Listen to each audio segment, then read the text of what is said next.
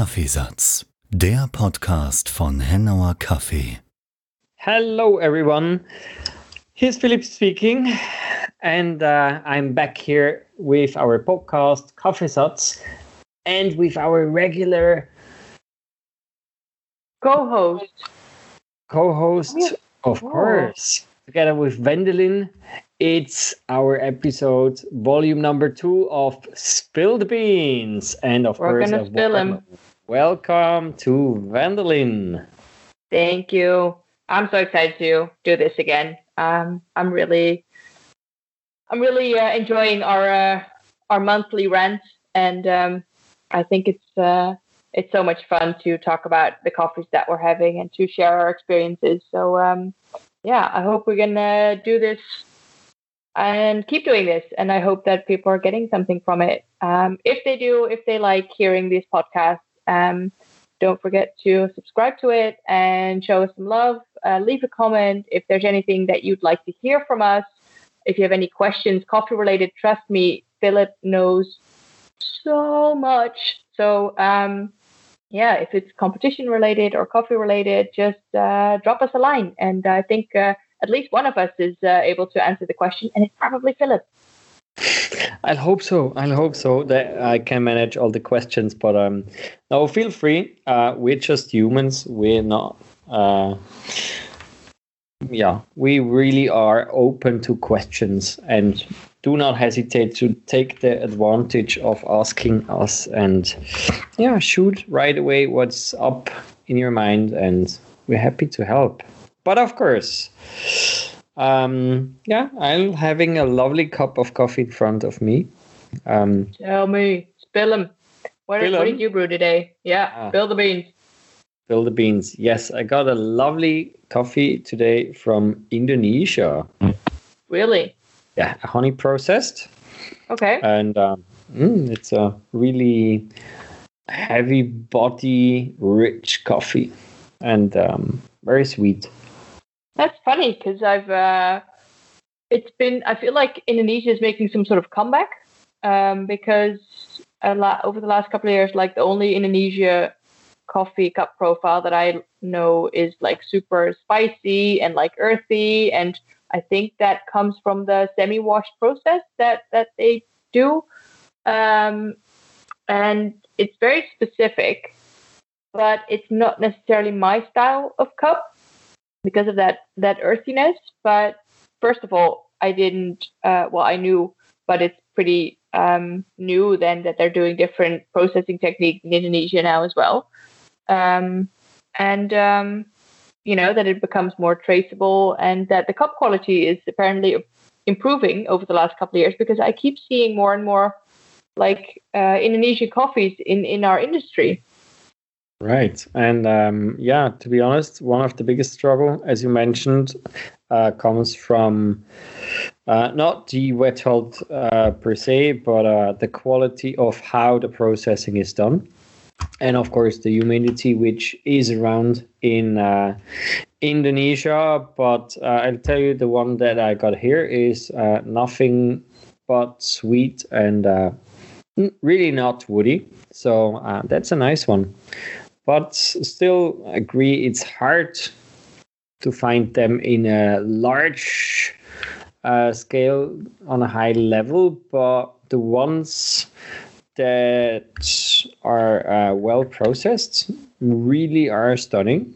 Um, we had another one cupping this year which was an anaerobic one which was i would say mind-blowing so on a super high level.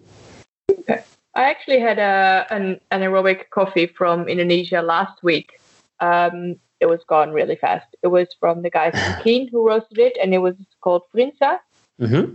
And um, I feel like that was one of these coffees that you either you love or you hate because it's so much over the top. I think we've been uh, over the last week we've been uh, sharing some WhatsApp messages about crazy coffees and uh, you know cinnamon coffees and whatever. And this is well, I don't want to give away any spoilers to the cup that I'm having, but um, yeah, it's funny how these new processing methods tend to improve or like renew the interest in these coffees that used to have a specific taste profile. But I actually have a question about that Mhm. um, because um, 10 years ago, when I started to get to know more about coffee and I learned that specific taste profile in Indonesian coffees, like the earthy, spicy, slightly woody taste.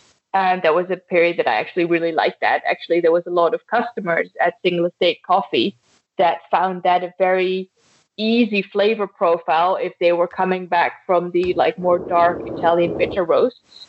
Um, so it was a coffee, Indonesian coffees we really used as um, like a first step towards specialty coffee.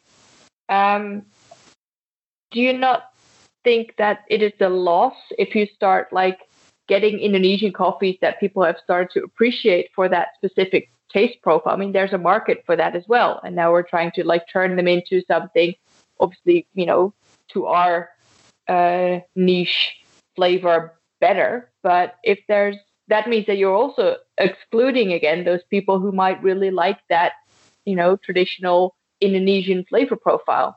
What is your thought on that? I'd say anyway, uh, with coffee processing and production itself, uh, you always got a huge uh, scale or variance of qualities that you receive anyway, because you cannot just produce uh, 90 plus coffees. hmm? There will be always some parts of the harvest that probably will be on a lower grade. So I think uh, that's the good thing for a coffee farmer that you can um, serve a lot of different customers. And as long as there is a demand for a certain flavor, I'm sure they will keep on producing in that larger scale. Anyway, the mass market, uh, which is important for the farmers as well, uh, definitely will be served with such kind of coffees, I'm sure. Do you think that there are producers, and this is not necessarily strictly to Indonesian, but do you think that coffee producers who focus on getting like that tiny bit of their harvest to like that premium top quality to satisfy our, you know, specialty coffee needs, um, would that also help to um, like upgrade the quality of their commercial part of their harvest as well?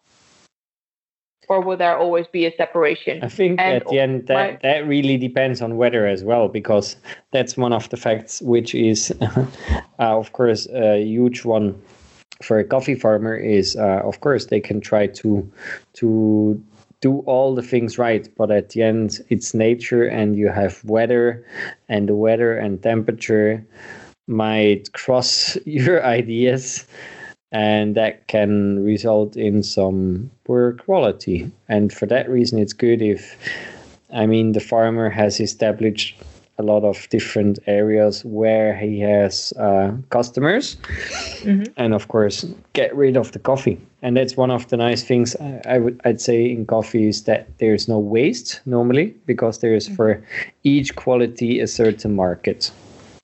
Sure. Do you think it's possible for a coffee producer to live and to survive only on specialty coffee grade, or will they always have a certain amount of like, you know, commercial grade or like lower grade coffees? There's always lower grade because then you would have waste and you don't want to have waste. But of course, the living might be that way. For the super farms. The the living might be still the super high grade coffees, but uh, of course they try to get rid of the lower qualities as well because they exist even for the crazy farms. Do you think it's um, more uh, coffee producers who invest in making specialty coffee grade coffee? Do they earn a better living than the coffee producers that only do commercial, care about quantity rather than quality? Hmm. That's um, I read a lot about that uh, recently, and um, it's not a sure thing because the thing with specialty coffee is that the the the workload that you need to put and invest in to get that quality is as well very high. So it, it, it can turn out for the future um, especially if you have super high end um, volumes and um, super high end quality coffees. But still, it's a lot of effort. And if at the wrong moment something goes wrong with your processing or quality and you invested a huge amount of money, that money can be easily gone. And yeah, it's it's a tough decision for them to make. Sounds like a big risk, yeah, for sure. It definitely is, and uh, the good and the easiest for a farmer is always if there is a roaster that that covers the risk maybe or supports the risk and tells the farmer uh, he's taking the coffee anyway, whatever it might turn out, and then uh, taking that risk is easier for a farmer probably. Have you ever done something like that? Yes, of course. Tell me. yeah, I, I, mean, we work with some of the farmers already very long term, and um, we'll try to be for there for the farmers in any situation. And uh, of course sometimes we're curious as well. And um, yeah if so, a project like that is um, available for us we're super happy to invest and hopefully have a good turnout.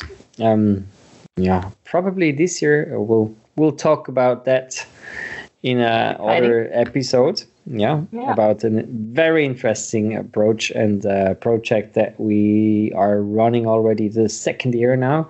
And I'm happy to share that with you in another episode.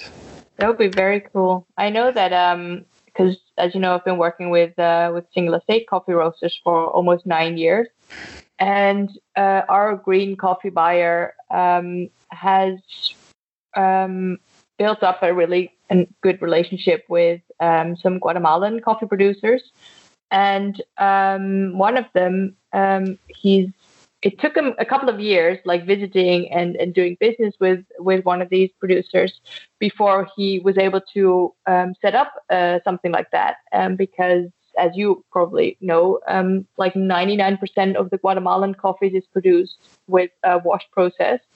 And then after about three years of like doing business with a specific producer and like kind of uh, establishing a relationship and then making um, these like calculated risks.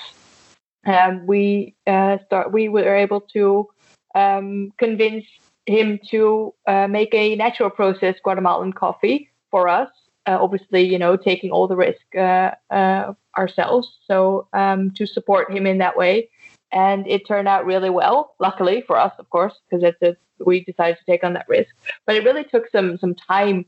Um, and um, but then once he started doing that for us, it it really took off. And he's been making a natural process coffees ever since. And we buy natural process coffees from him ever since.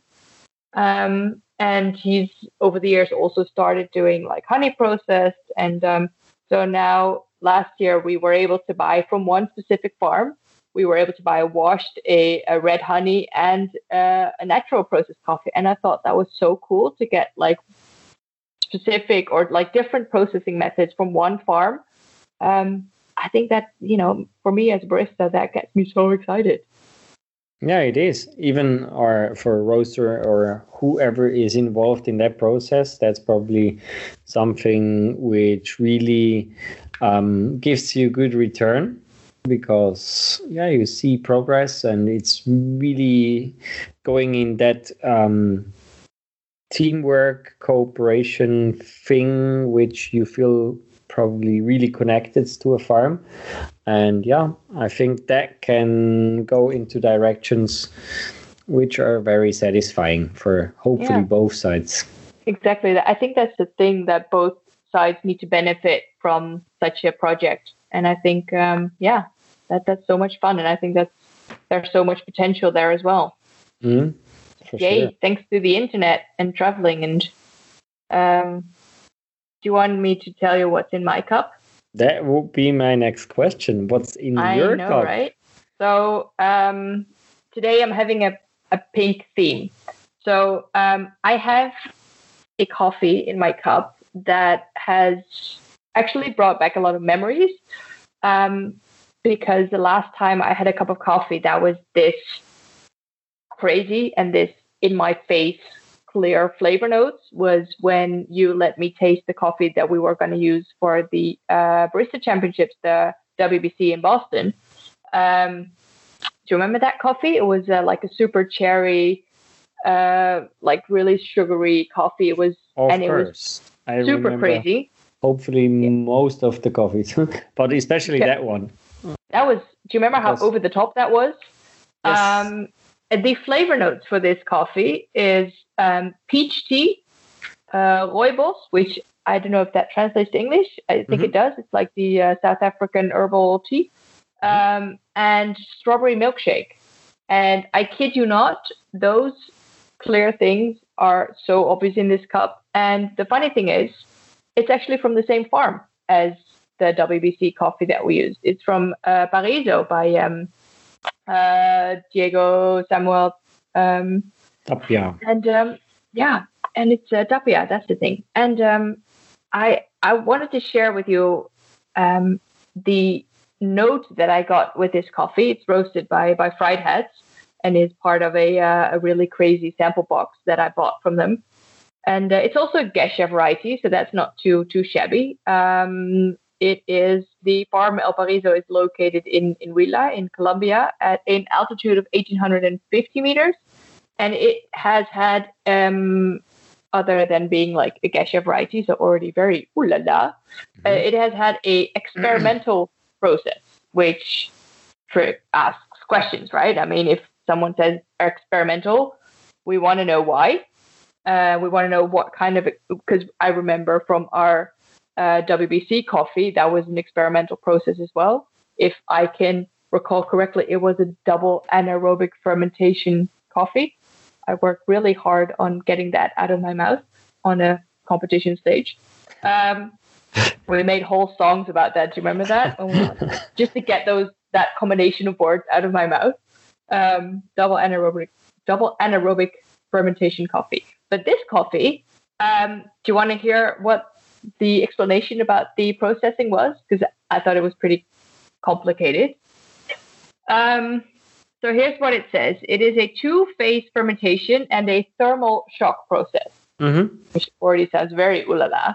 Yeah. Um, first, the coffee is washed with ionized water to reduce micro microbial load.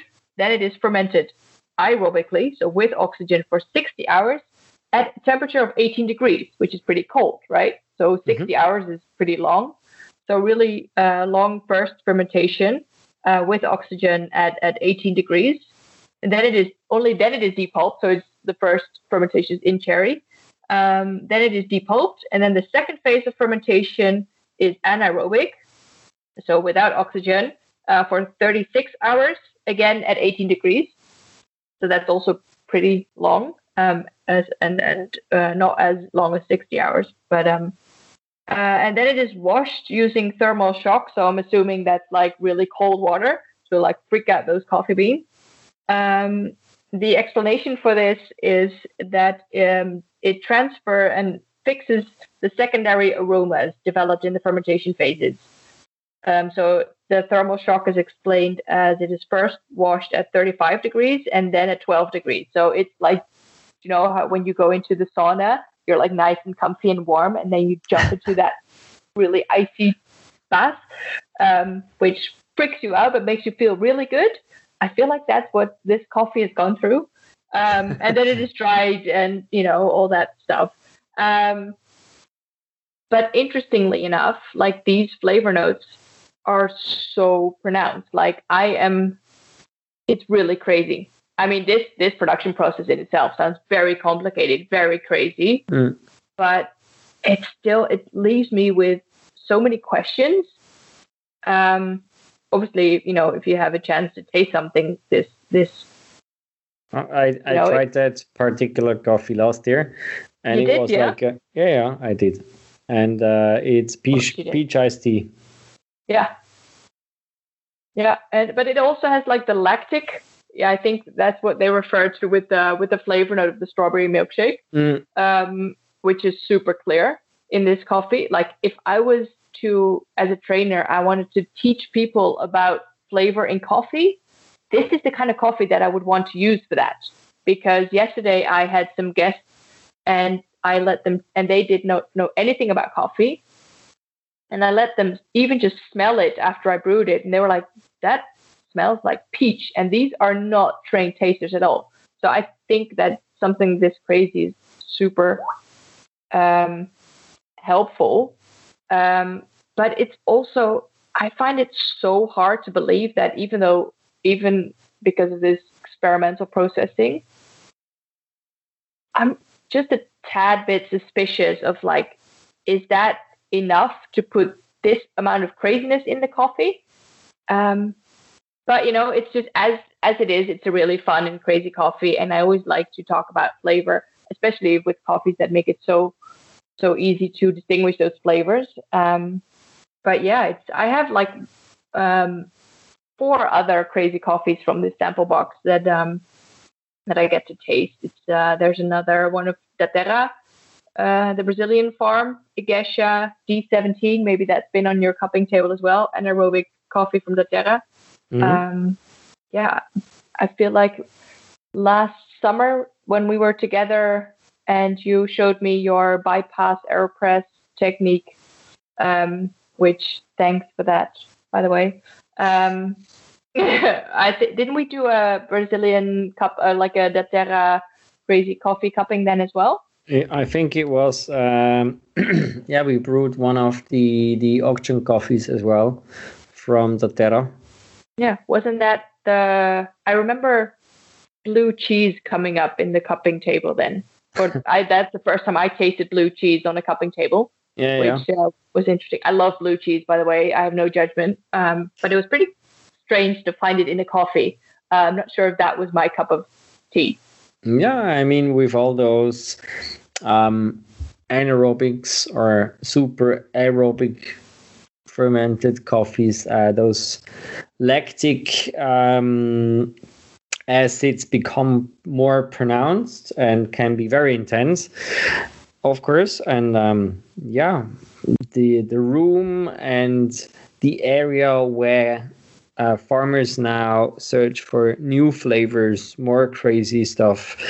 Um, of course, becomes bigger, and uh, what we experienced, especially um, this past harvest, and hopefully this harvest as well, that it got or it gets even each time more precise. And um, those errors get less and less. And uh, it's very exciting to see in what directions they go. I i personally just always um, hope that farmers don't forget uh, their origins, where they come from, because that's something I experience a lot with all those crazy fermentations that sometimes it's really hard to judge now from where a coffee um, is, because with so much fermentation, it's very hard to detect if that coffee rather comes from Ethiopia now or from Panama or Colombia or even as you mentioned, Indonesia, it, the world gets, or the sensory gets a bit more narrow. And I hope that we don't forget that um, the the fly, flavor diversity is something that people really are looking for, and uh, to stand for their own flavor profile is a very important thing for countries. And um, yeah, that's something we always should keep in mind. So that's what we see for baristas as well. That the ones that are really cupping a lot of coffees, probably um, the longer the more. Um, stick again back to more traditional washed coffees to see again more the beauty of how nice a coffee can be without yeah, being changed too drastically. Yeah, it's like um, sometimes these really crazy over the top coffees, they're like almost on steroids in terms of flavor. Um, and it's, do you feel like it's a, um, is, is the fact that you can taste from a coffee its origin and its terroir that is that part of the charm of coffee for you? Definitely, definitely. I mean, when I drink a cup of coffee, I I would like to to to have my memories back maybe when I've been on a farm or something um, to a typical flavor profile properly. And with those crazy new ones that's probably a bit more difficult. But of course it gives farmers in the other hand more opportunities um, as probably uh, discussed in the internet hugely. Um, for lower grade coffees it gives you more room to bring them up into a higher scoring range probably easier because you can make a low grade coffee into probably a specialty grade coffee in a certain area which of course gives you more me. money Yeah. The thing that worries me about this, though, is on the one hand, like from a perspective uh, of the barista, it's really nice to have every now and then a coffee on bar that you can brew that guests actually get what you're saying. Like it tastes like this and that, what we do on a daily basis. And Mhm. then guests have that fun experience of like, oh, I, I can actually taste that, which kind of builds up that trust relationship. Um, but on the other hand, my concern would be like if you spoil your guests with those over the top in your face flavor coffees how will they ever learn to appreciate the more subtle coffees like the more the coffees that have, are not so experimental but are really like the core of what coffee is um, without adding experimental uh, crazy um, uh, like like processing methods of i think it's a very tricky uh, place to be in. Like on the one hand, it's so much fun and it's so nice to have a coffee that builds that trust so clearly with a guest. On the other hand, if if that's what guests get used to, because obviously that's very satisfactory to have a coffee that oh now I know what these nerds are talking about. But then if people get used to that, that's what coffee is. How will they ever learn to appreciate the subtle flavors, which is a lot more common? I mean, these crazy coffees, there's like you know, 1% of the coffees out there. And the other 99%, even of the specialty coffee, are just a lot more, you know, they take a, maybe a little more practice or a little more effort to, um, you know, find those, those uh, clear flavors or, you know, they might not be as clear. So that's, I think that's a, a, a little bit of a struggle that I think for me, having these crazy experimental coffees, it's a little bit like a Ferrari. Like I drive a very decent, humble uh, Kia, and every now and then I would love to rent myself a Ferrari. I've never done this, but you know this is how I picture it, and um, just go crazy in a Ferrari just because you can. And then at the end of the day, you're like, okay, done that. That was cool. Uh, that was insane and over the top. And then I go back to my Kia, and I'm I'm happy with that. Yeah, yeah, definitely, and especially since um, those super crazy coffees might uh, are a bigger investment. Uh, that's another good comparison, maybe as well, because yeah, not everyone can easily afford um, those crazy expensive coffees. But as you mentioned, sometimes worth doing it for once or twice, and then um, have a comparison. Yeah, I think the trick is to constantly keep in mind and communicate honestly about these coffee. Like this is not this is something crazy. This is not something well, let's say normal, which is is not maybe a good term, but um, these are coffees that are outside of the you know flavor spectrum that you usually find in coffee. Um, yeah, I think communication in that is very important so that we don't uh, give people the impression that that is, you know, a normal cup of coffee.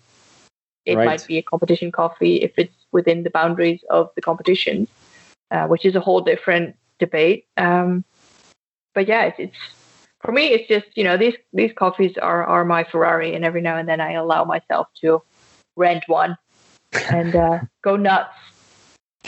Yeah, no, that's the the good thing here. Probably we, um, or I feel always um, lucky and um, being able to cup and try a lot of those Ferraris, uh, but knowing um, that there is a ton of different coffees that might be um, more suiting for, let's say, um, the average customers. But um, yeah, for high end, sometimes really makes sense. Yeah, I agree. Yeah, it's fun, and it's sometimes it's okay to have just a little bit of fun when with the coffee that you're drinking. I'm gonna enjoy these crazy coffees, um, and then still be able to appreciate my, you know, really nice, straightforward, you know, elegant Guatemalan washed coffees with the uh, where I can recognize the fact that it's a Colombian Antigua, you know, uh, uh, coffee, and and that's that's good enough in itself. I mean, that's that has its charm, and I think mm. it would be a waste to let you know to lose sight of that for sure. Did you ever have how fun they are? Did you ever had one of those new um, processed or new? Probably it's it's far that new, but uh, did you ever had fruit flavored processed coffees yet? I didn't. Actually, my colleague was talking about that yesterday. He mentioned like tangerine fermented uh, coffee or something. Like that is when they yeah. actually add stuff in the fermentation process, right? Right. Yeah. Pineapple. I've never tasted any of them. Well, not that I know. Maybe it happens and then it's not clear. But mm. to as far as I'm aware, I've never tasted a coffee like that. Maybe without being aware. That's a thing. Um, for a different episode as well. but uh, do, do, you have experience with that? Yeah, yeah, definitely. We had uh, a couple of them cupping, uh, some for the good, some for the bad, I guess. But um, yeah, it's something that might be more regularly seen the longer it mm-hmm. probably goes. Um, um, I've seen recently a lot of uh, cinnamon, and of course, uh, yeah. of course there's um, sugarcane. Yeah, which works well, and uh, yeah, I've seen it. But uh, for me, one of the important things is always uh, transparency with those coffees. So if there is anything done with flavoring coffees, uh, I would love to know it. Yeah, of course. As a you roaster. want to know what you're buying. Yeah, yeah.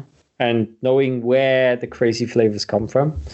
Yeah. And not experiencing something that might uh, is changed, but you think it's normal. So that would be, of course, a disappointment, and uh, maybe makes you look um, like a bad roaster if someone tells you that the coffee that you bought yeah. uh, might be flavored and also because um, you'd want to know this because if I recall correctly, um, in the if you would want to use a coffee for a barista competition or any kind of competition, the rules state that you're not allowed to use any product outside of coffee, right? If I because I remember you pointing this out, you forced me to read those rules over and over again. So um, even though it might be really fun to have some sort of these crazy coffees, you know, in the roastery or you know on bar, um, technically you're not allowed to use them for barista competitions, right?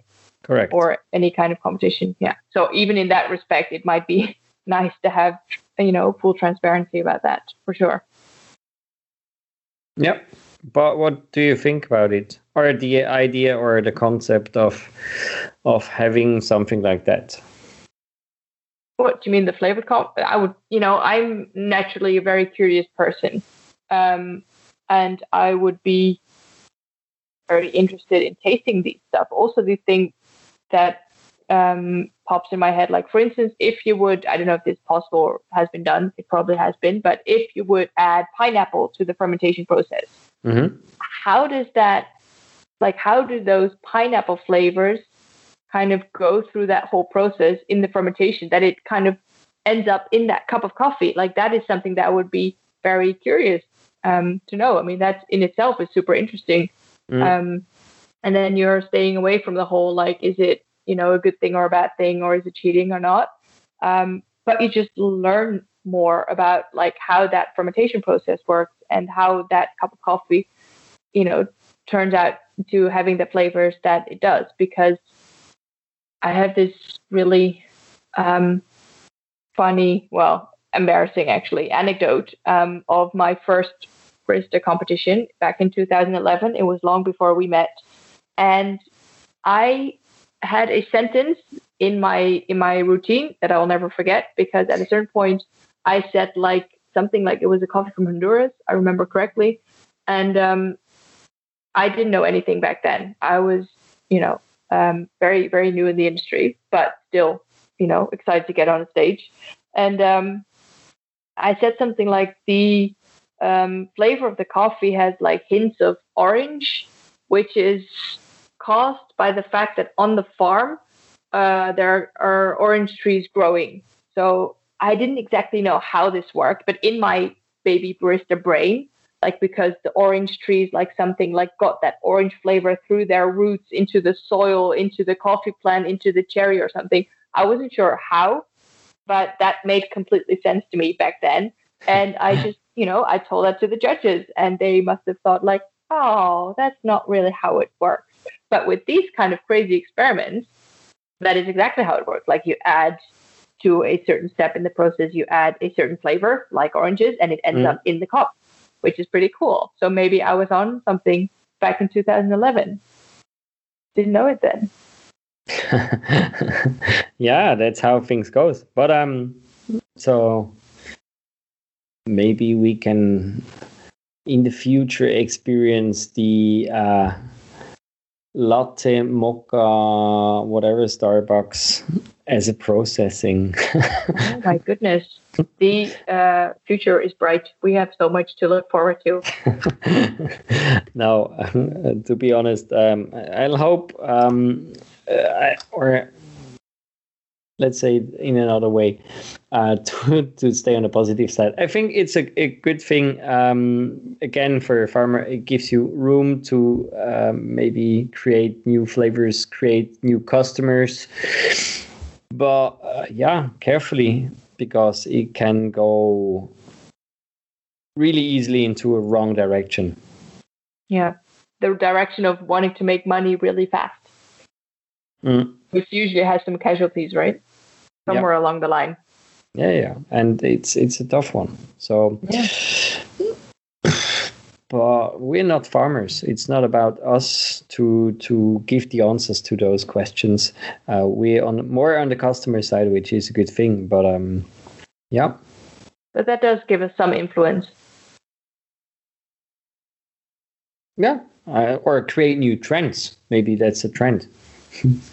maybe there's a large demand in the future.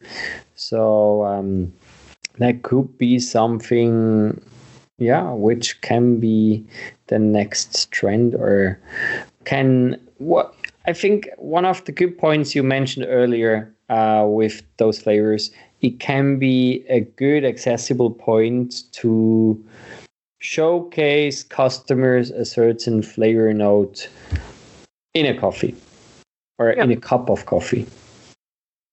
And for that reason, it really makes sense. Yeah, not all change is bad. We need to evolve as as coffee professionals as well. And if this is the direction that we're going, obviously we need to be vigilant of, of risks and and not falling into the trap of um, wanting to make a quick buck. But um, we're I think most specialty coffee people are in it for the long haul. So I think that's the the thing to focus on. Like, how can we cultivate these trends? And of course, make sure that the coffee producers get rewarded for their efforts if they put in more crazy efforts to create some sort of new uh, style of coffee, then that should be rewarded for sure. Mm-hmm. Um, but you know, always keep in the back of our head the um, like keeping the um, the industry heading towards a certain direction, and that direction should always be more sustainable, uh, transparent, and more honest for for all those involved, especially those producers. Yep. Yeah, because as we mentioned as well, it is a cooperation, and honesty is a very crucial base for um, yeah a good cooperation, I guess. And if there is not honesty, and if there is not trust, which relates to honesty, probably uh, things will be hard and will be a one-time experience, and not like taking things into a bright future. Hopefully, For sure. That is a very deep thought. Ah. Yeah, I know. Sometimes happens. I, I can't wait for your whatever uh, you know uh, my next cup of coffee will uh, will bring for uh, in a conversation. Yeah, I hope that we we can talk about that coffee. It should arrive soon, so uh, I'm super curious and happy to share that cup of coffee as well. And um, yeah, curious, curious what you're gonna bring up to the table. Oh, I have some stuff up my sleeve, man. Yeah, there's Yeah. always crazy coffees to talk about. But are you receiving recently a lot of new, new fresh crop coffees now, or already? Uh, at the roastery, not so much. Um, we just started roasting a really cool coffee, um, a small lot from Nicaragua. I haven't had a coffee from Nicaragua in years, and this is a natural process Nicaragua, uh, Mm. called La Picona, which is really nice that we're brewing at the bar right now. Um, and we're still doing a little bit of the last uh, Kenyan coffees, and I think the uh, new like the centrals are in the process of like buying and roasting and sampling and cupping and so um, it's a little bit of a tough tough moment um, for new coffees. But um, also the buying process obviously due to covid is completely different this year. Yeah. Yeah, that, that definitely is a thing. And uh, I think we need to be patient a bit with fresh crops. It's going to take still a bit of a while until they reach, even here in our roastery. Um, but um, yeah, I think we've seen already some exciting stuff. Yesterday had a wonderful uh, Ethiopian coffee you know those fresh crop, uh, crop coffees uh, the intensity of fruit flavors is always something that is remarkable. And no crazy processing. No it was just a super traditional wash one. Um, i think the the crazy stuff or the crazy fermented uh, coffees they mostly come a bit later. But um, yeah i'm curious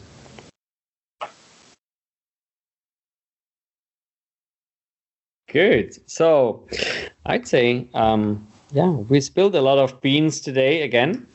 we did yeah And uh, yeah, I think there is a lot of room for you guys out there to think about and maybe share your thoughts together with you, us.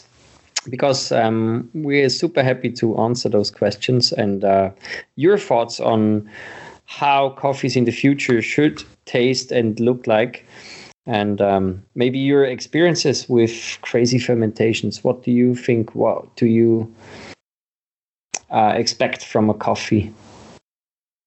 yeah what direction should we take this is the sky really the limit or is there stuff is there are there boundaries is there a, a direction that we wouldn't want to go or where would you want to go Yes. yeah i agree Yeah, for sure.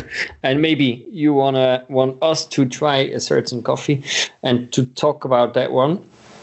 Share our thoughts on maybe um, yeah a cup of coffee that you gonna send us or that you yeah want to share with us, and we're happy to incorporate that into our talk here. for sure we'd love But to hear for- your thoughts Yeah, yeah, and definitely uh, thanks a lot again, Wendelin, for talking. thank you for having me Yeah, of course. It's a pleasure. And I'm super happy and already excited to step in our third episode next month together with you guys. And we are out for today. Hope you're going to listen to that podcast and keep on um, following our talks. And we see you soon. And stay tuned. And of course, take care and be healthy. Bye bye. Das war Kaffeesatz, der Podcast von Hennauer Kaffee. www.hennauer-kaffee.ch